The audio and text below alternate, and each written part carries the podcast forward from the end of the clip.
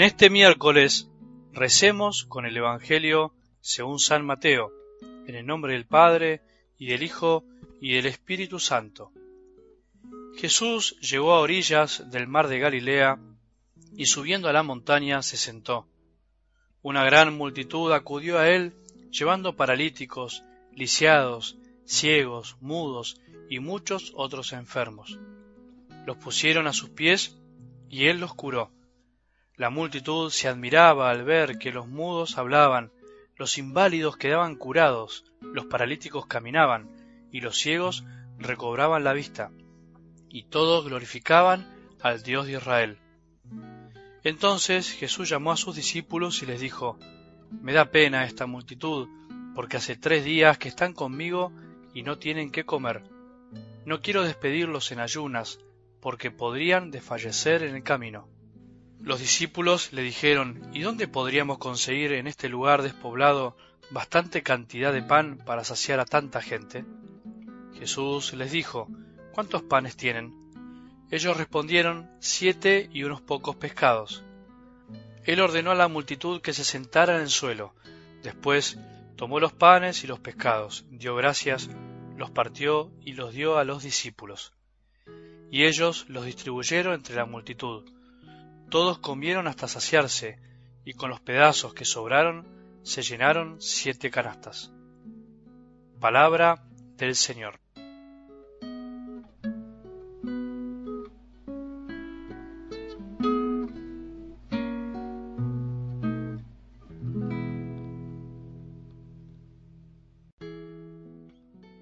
Es esperanzador tener al lado nuestro personas que llevan la esperanza en el corazón que lo llevan a Jesús en su interior y lo reflejan en su rostro. Siempre hay alguien que tiene más esperanza que nosotros. Siempre es lindo encontrarse con alguien que nos contagia esperanza cuando uno anda con el pie izquierdo, un poco negativo, sin ganas, sin corazón.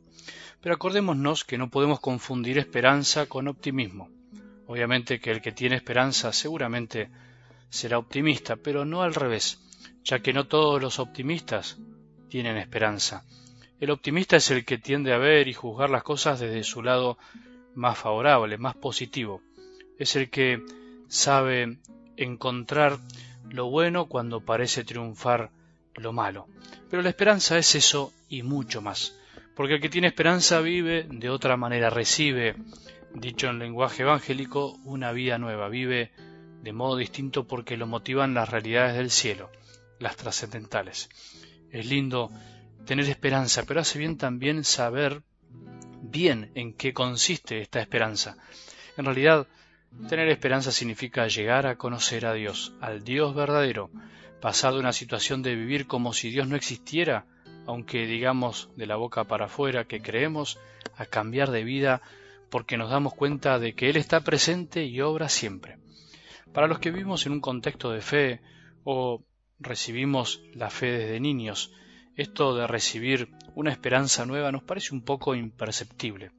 Podemos acostumbrarnos a esto y nos olvidamos. Mucho más nos puede pasar a los sacerdotes que a veces estamos, entre comillas, trabajando tanto para Dios que nos olvidamos de que solo Él lo es todo y es Él el que da verdadera esperanza a los corazones. Pero lo bueno es que Él cada tanto nos da un cimbronazo para despertarnos. Nos pasa de muchas maneras, incluso en los momentos de dolor, de sufrimiento. Uno de esos momentos en donde uno percibe que Jesús cambia la vida es en los bautismos de los adultos.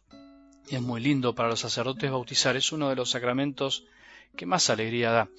Bautizar un niño da mucha alegría, pero bautizar un adulto, después de haber hecho un camino serio de conversión, y no como un simple cumplir como pasa tantas veces, es por lo menos para mí mucho más gratificante.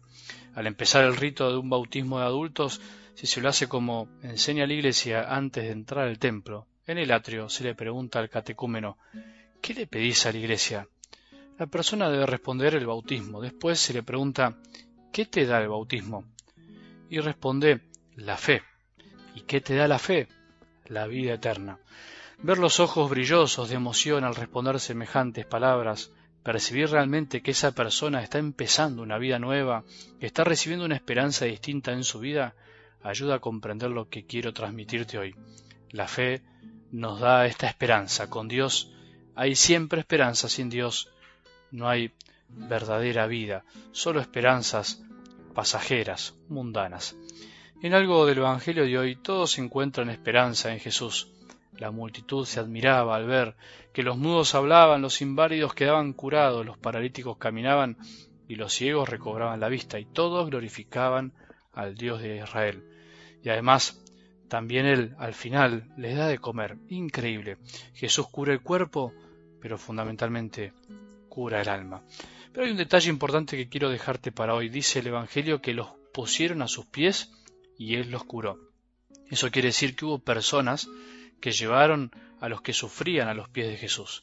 Es lindo pensar que siempre hay alguien que nos lleva a la esperanza, a conocer a Jesús. Es por medio de alguien que recobramos la esperanza. Él es nuestra esperanza no solo porque nos promete, por lo que nos promete, no solo porque nos puede curar o dar de comer, sino porque estar con Él da esperanza.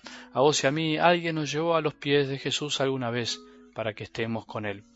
Alguien nos puede llevar hoy. Vos podés llevar a alguien a sus pies. No importa cuándo nos llevaron a Jesús, si fue de niños o de grandes, lo importante es que ahora estamos con Él. Hoy depende de nosotros volver a sus pies, o arrojarnos nosotros mismos, o bien llevar a otros. Un cristiano en serio, un cristiano con esperanza, lleva a otros sin esperanza a los pies de Jesús para que descubra el verdadero sentido de la vida, para que recobre su sentido.